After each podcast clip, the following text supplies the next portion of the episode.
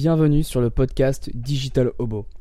Alors je suis très heureux de t'avoir aujourd'hui ici car c'est le premier épisode du podcast et euh, avant toute chose je souhaite me présenter. Je m'appelle Romain, j'ai 22 ans, je viens d'avoir 22 ans et je suis un digital nomade. Alors si tu ne sais pas ce que c'est un digital nomade, c'est euh, une personne qui est indépendante géographiquement. C'est-à-dire que je voyage de manière continue et mes sources de revenus viennent d'Internet. Alors dans ce podcast, on va parler de plusieurs choses. On va parler donc de voyage, on va parler un petit peu d'indépendance, on va aussi parler un petit peu d'entrepreneuriat, et notamment l'entrepreneuriat en ligne. On va parler plus précisément de e-commerce, on va parler de stratégie de digital marketing. Et aussi, on va venir interviewer d'autres digital nomades pour que te donner toi aussi envie de goûter à ce style de vie. Et donc du coup, je vais te laisser sans plus attendre avec la première interview que j'ai réalisée avec Jean Benoît. Alors Jean Benoît, c'est un consultant en SEO qui est digital nomade depuis maintenant un an. Et euh, il va nous expliquer comment lui et sa femme ont acquéri les compétences euh, qui aujourd'hui vendent à des clients, comment ils ont fait pour trouver leurs premiers clients et quels sont leurs objectifs sur le long terme et comment ils voient leur futur de digital nomade. Je te laisse sans plus attendre avec la première interview. Salut Jean-Benoît, euh, bah écoute, bienvenue sur ce podcast. Et euh, donc en fait, tu, tu inaugures en fait la, la, la, toute première interview que je vais faire sur un digital nomade. Alors je t'en prie, bah déjà de un, comment tu vas? Euh, bah, très bien, merci Romain. Je suis ravi d'être le premier de cordée. et écoute, tout va bien. Euh, je t'appelle depuis Séoul. Il est 11h du matin et, et bah, ravi d'être avec toi. Bah écoute, c'est super. Bah écoute, je vais te laisser t'introduire un petit peu, donc expliquer du coup ce que tu fais aujourd'hui, ce que tu faisais avant. Et donc vas-y, on t'écoute.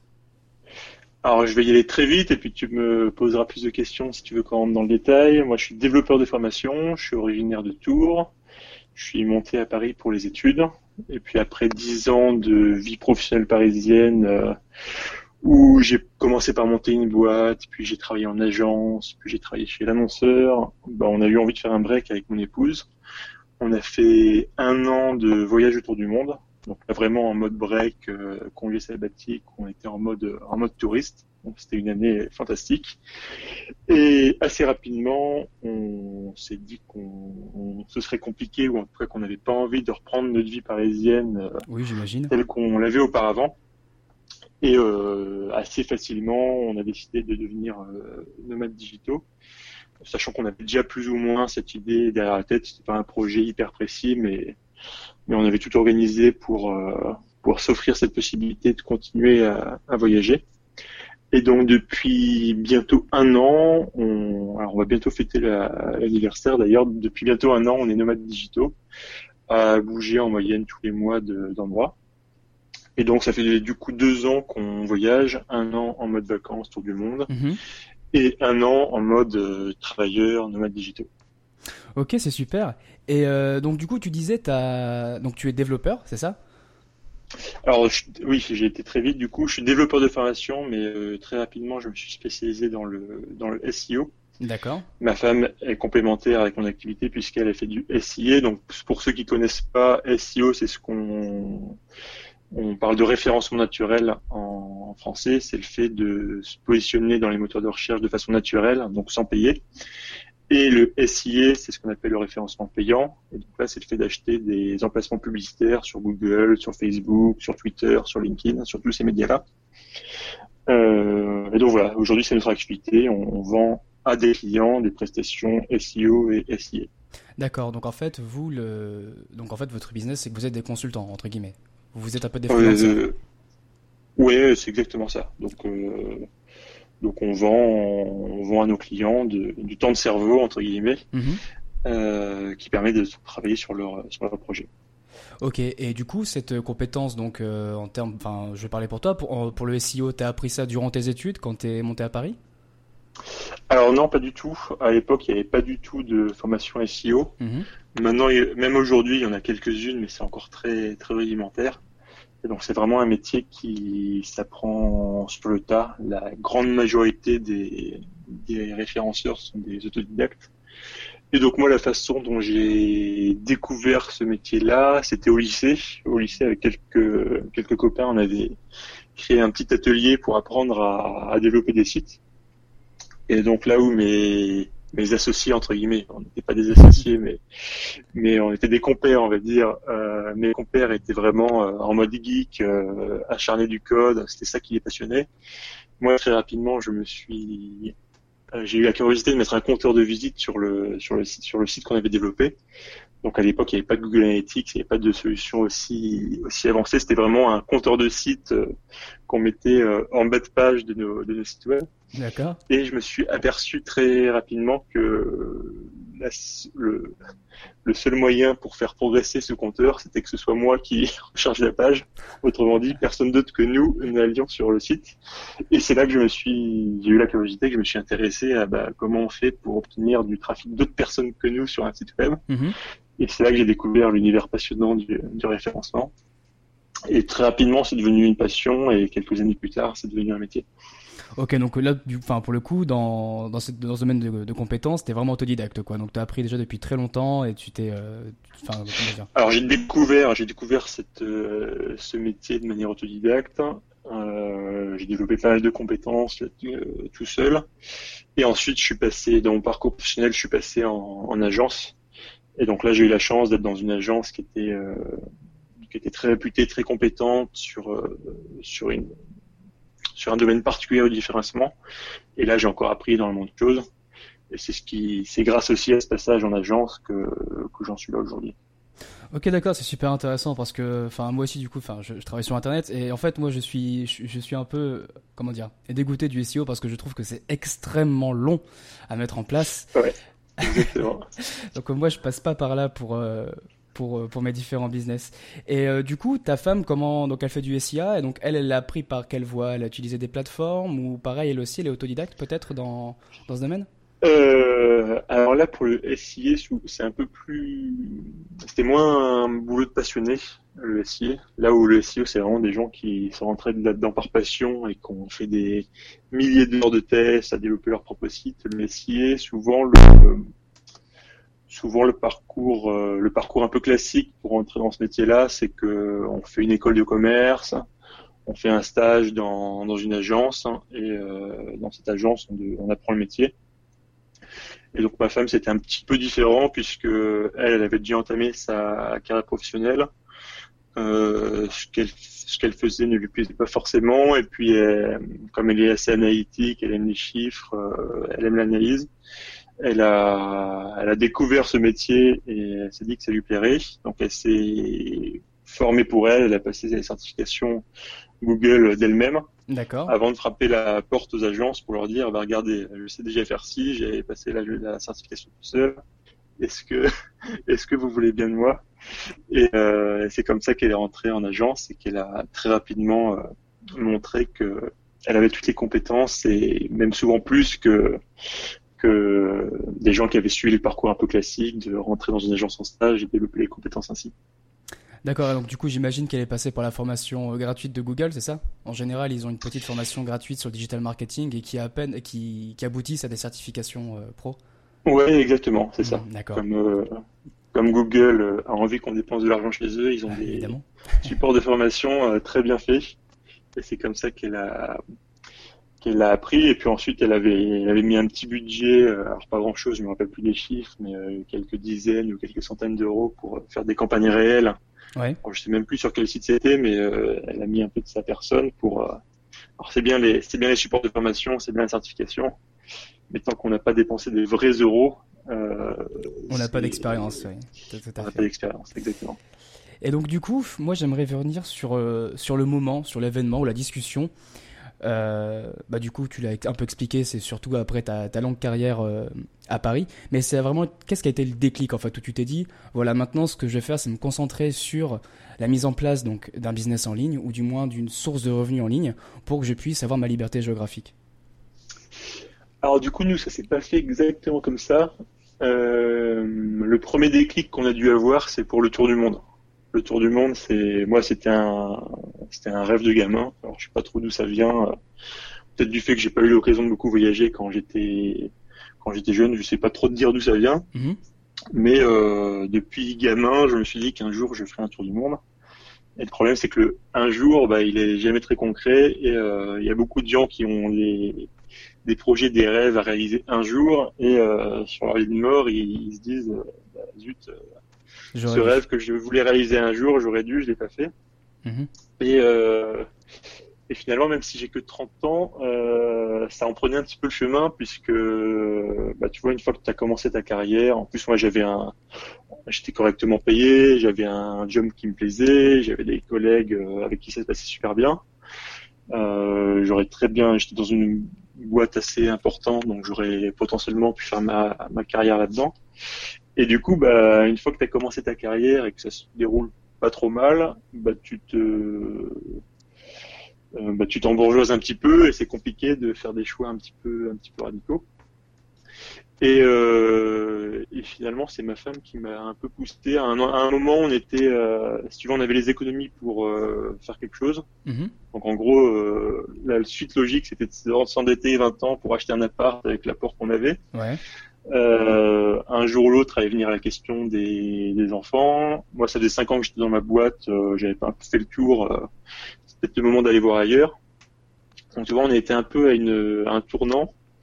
Et c'était soit le moment euh, de partir en tour du monde et réaliser mon rêve, ou c'était soit, on allait euh, définitivement, euh, définitivement s'installer à, à, Paris en s'endettant, en changeant de boulot, en pourquoi pas en faisant un enfant. Donc on était un peu au, au tournant. Ouais. Et puis on s'est dit, euh, et puis en plus de ça, inconsciemment, même si alors non, c'était plus conscient qu'inconscient, mais la vie parisienne, moi, ça me, ça me convenait pas plus que ça. Mhm. Je suis pas parisien de base et euh, et euh, je me suis rendu compte que, alors oui, j'étais bien payé, oui, j'avais un job qui me plaisait, mais euh, je passais deux heures dans les transports dans des conditions assez abominables. Je prenais la ligne 13, pour ceux qui connaissent, ils savent à quel point c'est une horreur on bossait beaucoup, donc on rentrait assez tard le soir, on faisait pas grand chose. Le week-end, on était tellement épuisé qu'on faisait grasse mat et, et le samedi, euh, on faisait plus grand chose. Donc bref, euh, on était, c'est assez, horrible de dire ça parce, mais, parce qu'il y a tellement de personnes qui galèrent, qui euh, sont mal payées, voire qui sont au chômage. Mais nous, on n'avait pas du tout ces problématiques-là. Mm-hmm. Et malgré tout, notre vie nous n'est pas pas plus que ça. Et donc voilà, tout ça en fait que on s'est dit, bah voilà, c'est le moment ou jamais de partir. Et, ben, on a décidé de partir. Et ça s'est fait dans de très bonnes conditions puisque moi, j'ai pu poser un, congé sabbatique. Pour ceux qui connaissent pas, à partir d'un certain, certain nombre d'années d'ancienneté, on peut demander un congé sabbatique entre 3 et 11 mois maximum. Et du coup, dans, pendant ces 3 ou 11, 3 à 11 mois, on fait, on fait ce qu'on veut. On peut même bosser pour une, une autre boîte si on le souhaite non concurrent de l'employeur actuel, mais la plupart des gens, bah, ils, font ça pour partir en voyage. Et à l'issue de ce congé sabbatique, bah, on peut revenir euh, dans, notre dans notre boîte et notre poste et notre salaire nous attend. Donc c'est un moyen de partir sans prendre de moins de risques. C'est intéressant ça, je ne savais pas. Bah, je savais que mon poste, mon job m'attendait en, suivant. Ma femme, pour le coup, elle n'avait pas assez d'ancienneté, donc elle a fait le choix de démissionner. D'accord. Mais du coup, ça permet de partir en totale sérénité puisqu'on n'est pas euh, à la moitié du voyage, on n'aurait pas été en mode euh, merde. il va falloir rentrer, voilà, d'accord. Il va falloir rentrer, il va falloir retrouver un job. Qu'est-ce qu'on fait? Bah, c'est intéressant, tu vois, je connaissais pas du tout ce, ce système congé sabbatique. Moi, j'ai eu de la chance d'éviter euh, beaucoup, beaucoup de tout ça. J'ai pu partir avant, avant, tous, avant tous ces problèmes. Et donc, du coup, donc vous avez fait votre premier tour du monde, celui qui t'a un petit peu, qui t'a ouvert un peu les yeux sur le fait que, que c'était vraiment ce que tu voulais faire, ou du moins pendant un certain temps. Et euh, c'était quoi les premières difficultés que vous avez rencontrées? Donc au moment où vous avez dû mettre en place vos, votre consulting ou euh, qu'est-ce qui a été compliqué pour vous au début? Alors nous, on a la chance euh, qu'il n'y ait pas grand, grand chose de compliqué. Euh, déjà parce que j'avais déjà une structure, puisqu'en parallèle de mon activité salariée, je faisais un petit peu de consulting. Alors c'était pas grand chose, mais je faisais quelques missions, je faisais quelques formations. Donc j'avais déjà une petite structure, j'avais euh, déjà quelques clients. Et ensuite, euh, notre parcours professionnel fait qu'on a un, réseau professionnel qui nous a beaucoup aidé, puisque bah, quand tu es en agence, euh, bah, tes collègues, bah, ils restent pas en agence éternellement. Ensuite, ils vont, ils vont devenir responsables SEO, dans mon cas, chez l'annonceur. Euh, puis moi j'ai fait cinq ans dans une boîte assez importante qui en plus n'allait pas forcément très bien, donc il y a beaucoup de gens qui sont partis. Donc tu vois j'avais des anciens collègues de, de ma période d'agence, puis de ma période euh, de cinq ans dans une grosse boîte qui étaient des clients potentiels. Donc euh, alors je me rappelle plus exactement à quelle date on s'est dit euh, qu'on allait devenir nomades digitaux, mais je pense que c'était à peu près la moitié de notre tour du monde. Et donc là, j'ai commencé à reprendre quelques contacts de manière informelle avec des, soit des anciens clients, soit des anciens collègues, ou en tout cas des gens qui pourraient devenir des clients. Mhm. Et euh, assez rapidement, j'ai signé un contrat, euh, alors pas énorme, mais euh, qui me permettait d'avoir de la visibilité sur quelques mois. Et dès lors que j'ai eu ce contrat, je me suis dit c'est bon, je peux, je peux rentrer en France, démissionner de mon job actuel, manger du saucisson et du fromage, dire bonjour à la famille et puis repartir. Et c'est effectivement ce qui s'est fait puisqu'on est rentré en mai 2017. On est resté un mois en France et puis on est reparti tout de suite. D'accord. Et donc du coup, donc les, tes premiers clients, c'était du bouche à oreille. En fait, c'était déjà ton réseau professionnel qui était déjà bien, bien comment dire, bien élagué. Et donc tu as, juste retrouvé quelques quelques contacts pour euh, pour souscrire un contrat. C'est ça. Et même aujourd'hui, euh, 99%, pour pas dire 100%, c'est soit des connaissances, soit des recommandations on a la chance énorme aujourd'hui de ne pas avoir à faire de démarches commerciales pour trouver des clients. Et du coup, euh, bah, c'est, vraiment génial parce que déjà nous, on n'est pas forcément des bons commerciaux, on aime, on pas, Vous êtes forcément bons là-dedans. On est plus des techniciens, mhm. des opérationnels. Euh, le travail commercial, c'est rébarbatif, ça prend beaucoup de temps. Euh, et en plus de ça, du coup, on travaille principalement avec des gens qu'on connaît déjà. Et du coup, ça facilite beaucoup le travail à distance puisque c'est un vrai sujet. Euh, travailler à distance avec des, gens qu'on qu'on connaît pas du tout, euh, et enfin, on doit instaurer un climat de confiance qui est sûrement un petit peu long à, à trouver. Nous, on n'a pas du tout cette problématique puisque quasiment tous les gens avec qui on travaille, déjà fait, quoi. on les connaît, on les on les a déjà vus euh, physiquement. En vrai, on les connaît. Et les quelques-uns qu'on connaît pas de manière euh, physique, de manière réelle, nous ont été recommandés par d'autres personnes. Donc ça facilite beaucoup la relation. Ok, d'accord. Et donc du coup, quelle a été votre première destination en tant que digital nomade? En tant que nomade, digital, on a commencé par l'Europe centrale. D'accord. Bah, c'était, alors on venait de faire un tour du monde, mais on s'est rendu compte que bah, l'Europe, il y avait plein de zones qu'on connaissait pas. J'adore l'Europe. C'est, il y a encore plein de trucs à voir là-bas. Et donc effectivement, on a commencé par l'Europe centrale en été pour euh, que ce soit le climat soit bon. Et donc on a fait un mois en, à Cracovie en Pologne, puis on a fait un mois à Prague en République tchèque, puis un mois à Budapest en Hongrie, et enfin un mois à Bucarest en, en Roumanie. Et alors les trois premières destinations, on a adoré. C'est vraiment des villes somptueuses, les gens sont charmants, euh, c'est vraiment génial. Euh, la Roumanie, on, alors euh, Bucarest, on a moins apprécié. Et je pense que si on va vivre un mois en Roumanie, il faut pas rester un mois à Bucarest, qui est une ville pas très jolie, pas très, alors de notre point de vue en tout cas, pas très intéressant. Et euh, il y a apparemment des choses absolument merveilleuses à découvrir en Roumanie, mais euh, sur Bucarest en tout cas, ça nous a pas, ça nous a pas plus que plus plus que ça. Et euh, donc du coup, comme, euh, comme vous l'avez dit, vous gardez un petit peu ce, ce modèle de voyager, de rester dans une ville un mois et ensuite de changer de pays ou changer de ville? Alors pour l'instant, alors euh, ce qu'il faut savoir, c'est que quand on était en tour du monde, nous on était vraiment à un rythme effréné, puisque là l'objectif c'est de voir le maximum de choses. On se disait on a un, un an de notre vie où on, on est en liberté totale, donc il faut en profiter un max. Et du coup on était sur un rythme où on changeait d'endroit, alors pas d'endroits, de villes tous les 3-4 jours en moyenne. Donc c'était un rythme effréné. c'est ce que je fais en Malaisie. C'est ce que tu fais en ce moment Ouais, ouais. Alors je sais pas depuis combien de temps tu fais ça, mais tu vas t'apercevoir qu'au bout d'un moment, c'est fatigant. Bah, au bout d'un ouais, an, on était fatigué par ce rythme-là. Ça me fatigue déjà un petit peu là. En fait, euh, je suis resté deux mois à Kuala pour travailler et là pour mon dernier mois de visa, en fait, je fais un petit trou, un petit tour de la Malaisie.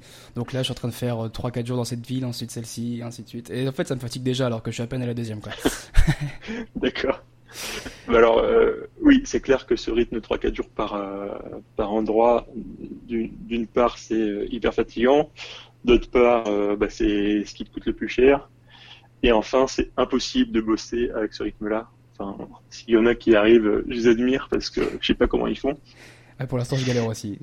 c'est compliqué.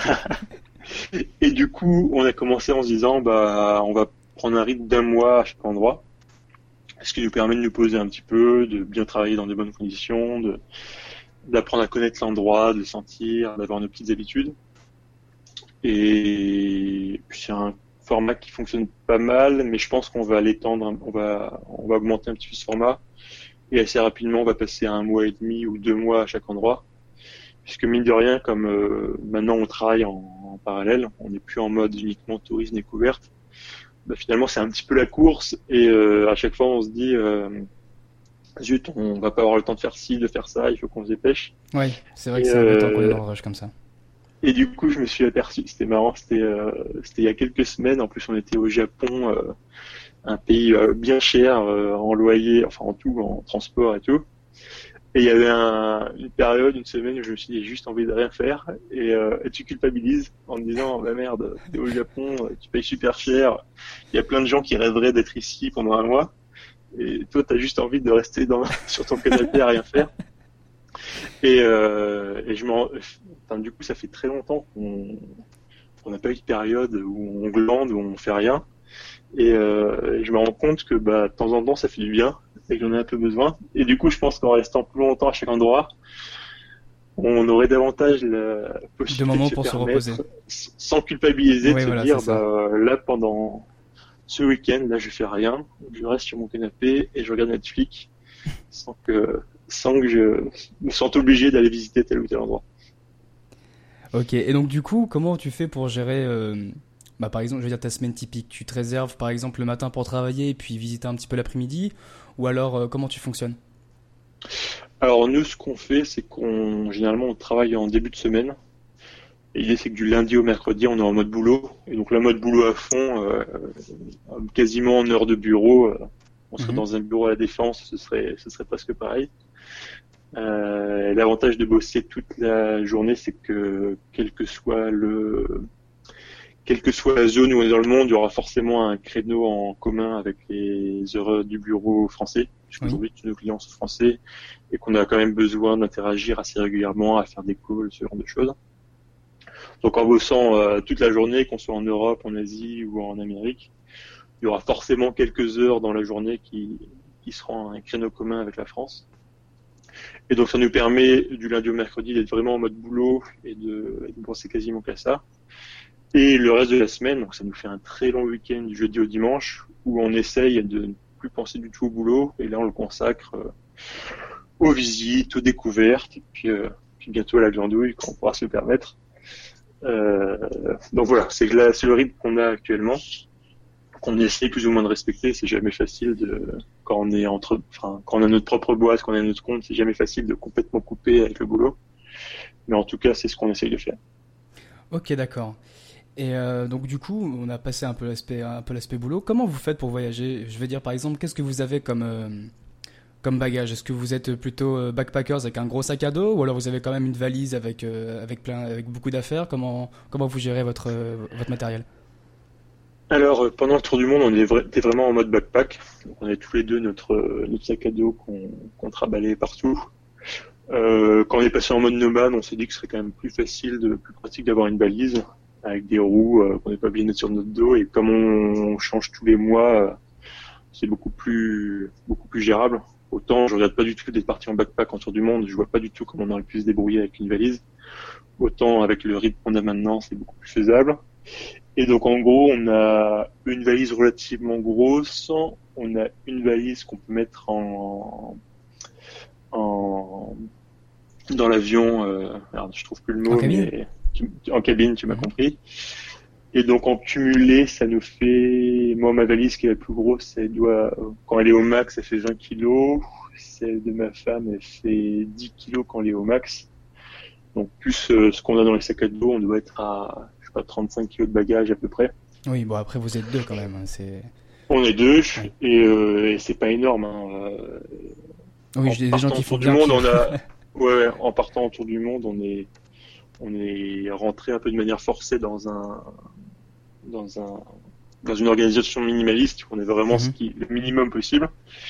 Et euh, alors là, on s'est accordé un peu plus de d'extra en, en s'offrant un peu plus de confort. Mais euh, moi, j'apprécie vraiment ce côté euh, minimalisme, même s'il peut paraître imposé. Moi, j'aime beaucoup cette, euh, cette démarche. Et Ouais, du coup, on essaye de, on essaye d'y d'y rester, même si c'est pas toujours facile quand tu es en, en Corée ou au Japon, qui sont des temples de la consommation avec euh, plein de produits que tu découvres qui sont absolument fantastiques. C'est euh, pas forcément facile de rester dans cette démarche, mais l'avantage c'est qu'on est quand même contraint par le poids qu'on est peut mettre dans les avions. Généralement, quand on prend des compagnies low cost, on a droit à 15 kilos chacun. Et donc là, on est à la limite, c'est parfait. Euh, si on si on rachète des choses, on est obligé de, de séparer d'autres. Donc c'est une démarche qui nous va très bien, de ne pas être obligé de, de s'encombrer. En fait, on s'est aperçu. d'accumuler les biens euh, au fur et à mesure. Enfin, c'est complètement dingue parce qu'on est resté dix ans à Paris. On avait quand même des, des apparts qui étaient, qui étaient pas des châteaux, hein, c'était des, des petits, des petits apparts parisiens. Et quand on a dû se séparer de tout ce qu'on avait pour partir en tour du monde, on s'est aperçu à quel point l'accumulation euh, de biens était catastrophique. Pour l'instant, on est, et, pour- et pourtant, on n'avait pas l'impression d'être des, et je pense qu'on n'était pas des gros consommateurs. Mhm. Enfin, on n'est pas hyper matérialiste, mais malgré tout, petit à petit, tu accumules énormément de choses.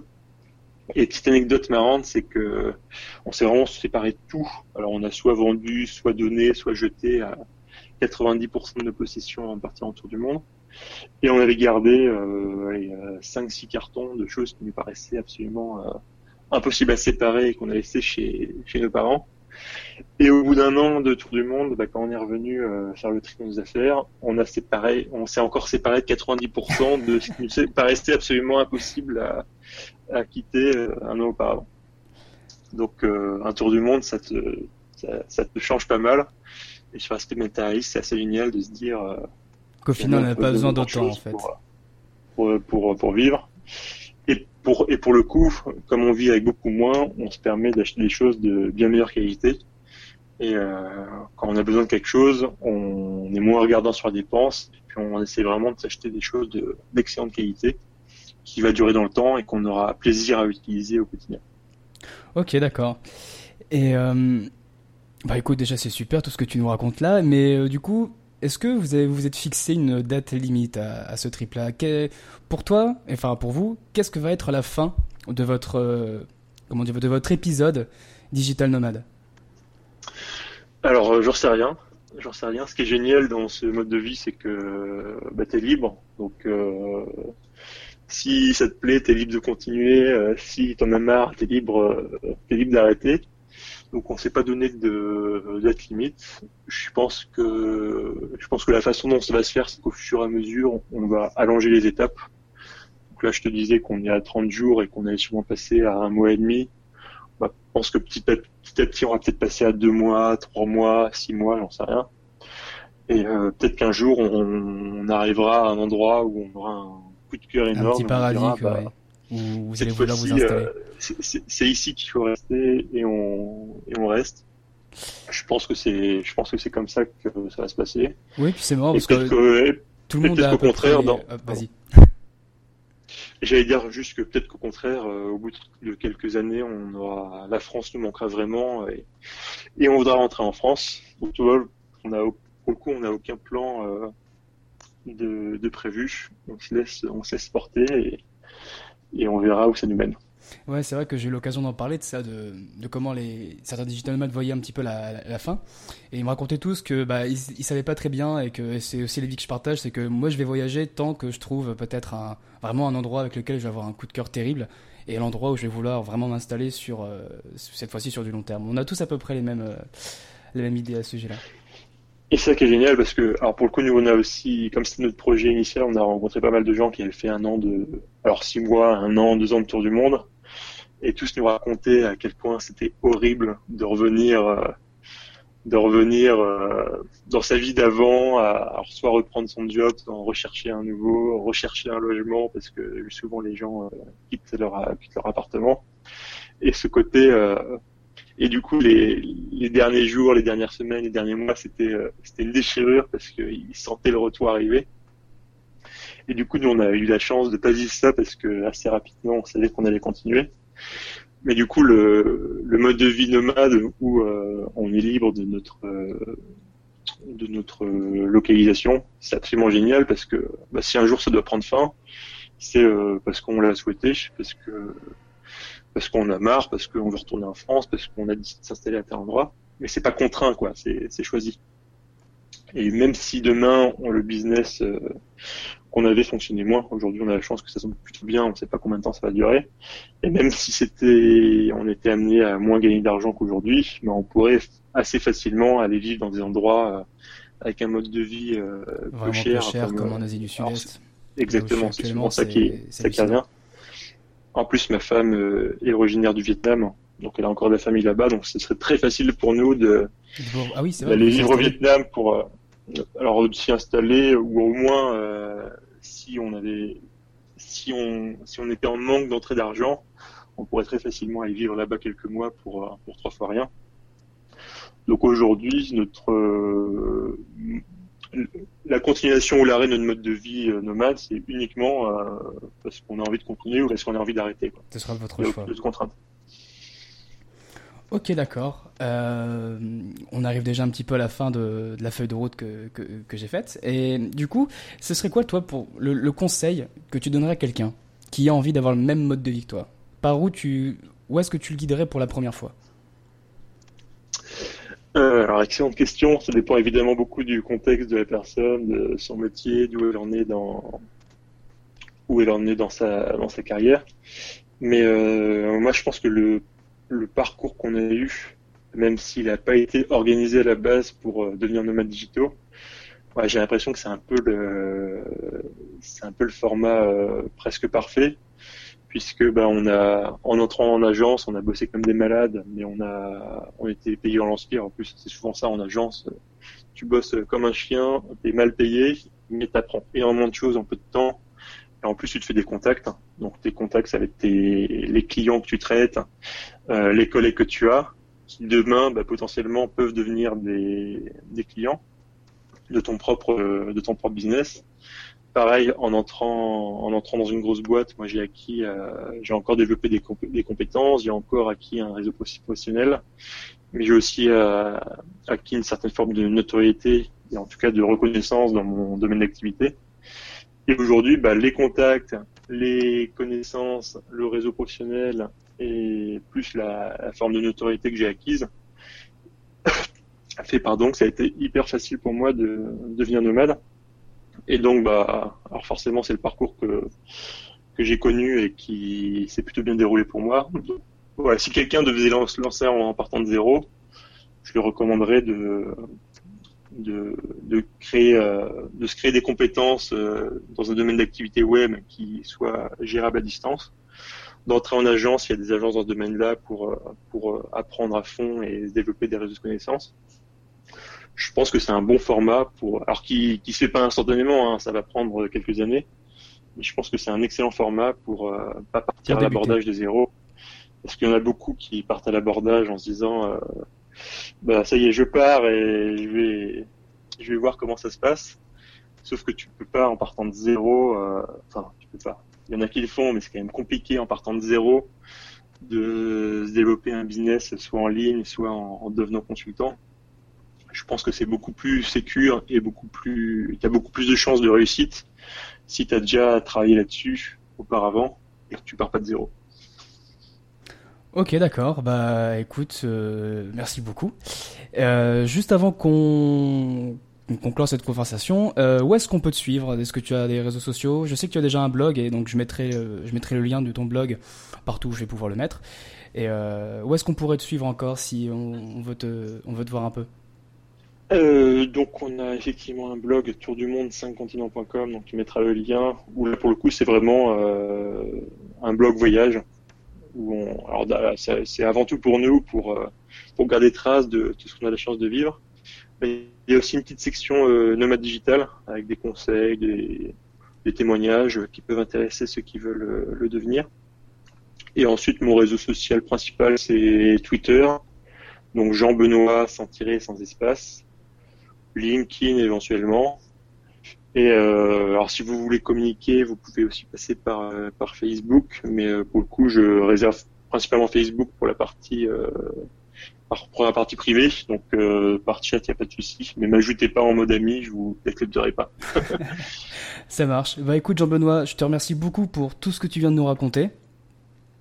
Bah je t'en prie. Puis bah ravi d'avoir d'avoir inauguré ton podcast. J'espère qu'il aura il y aura beaucoup de petits. bah écoute, c'était un vrai plaisir de t'avoir ici. Euh, je te souhaite plein de bonnes choses pour, euh, pour le futur. Et puis, euh, j'espère pouvoir te dire un jour, bah, rendez-vous quelque part dans le monde. Hein.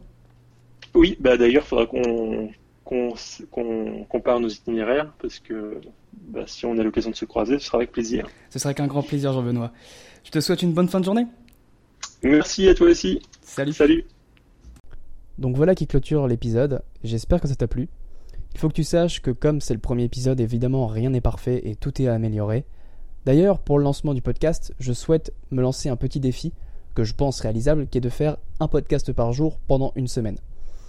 Voilà, donc moi là je suis en train de vivre ma dernière journée en Malaisie, j'y ai passé trois mois, et d'ailleurs la Malaisie va être le sujet d'un des prochains épisodes du podcast, parce qu'il y a énormément de choses à dire sur ce pays, et donc demain je m'envole déjà pour Taïwan. Donc d'ici là, J'aimerais que tu me laisses un avis sur quelconque plateforme sur laquelle tu m'écoutes ou même un, commentaire. Euh, et aussi, tu peux également suivre l'Instagram du podcast. Donc, c'est de Digital Hobo. Donc, THE underscore digital underscore hobo. Digital en anglaise, hein, donc il n'y a pas de E. Et puis, euh, sur ce, je te souhaite bah, déjà de bien te porter. Et puis, on se donne rendez-vous pour le prochain épisode. Salut!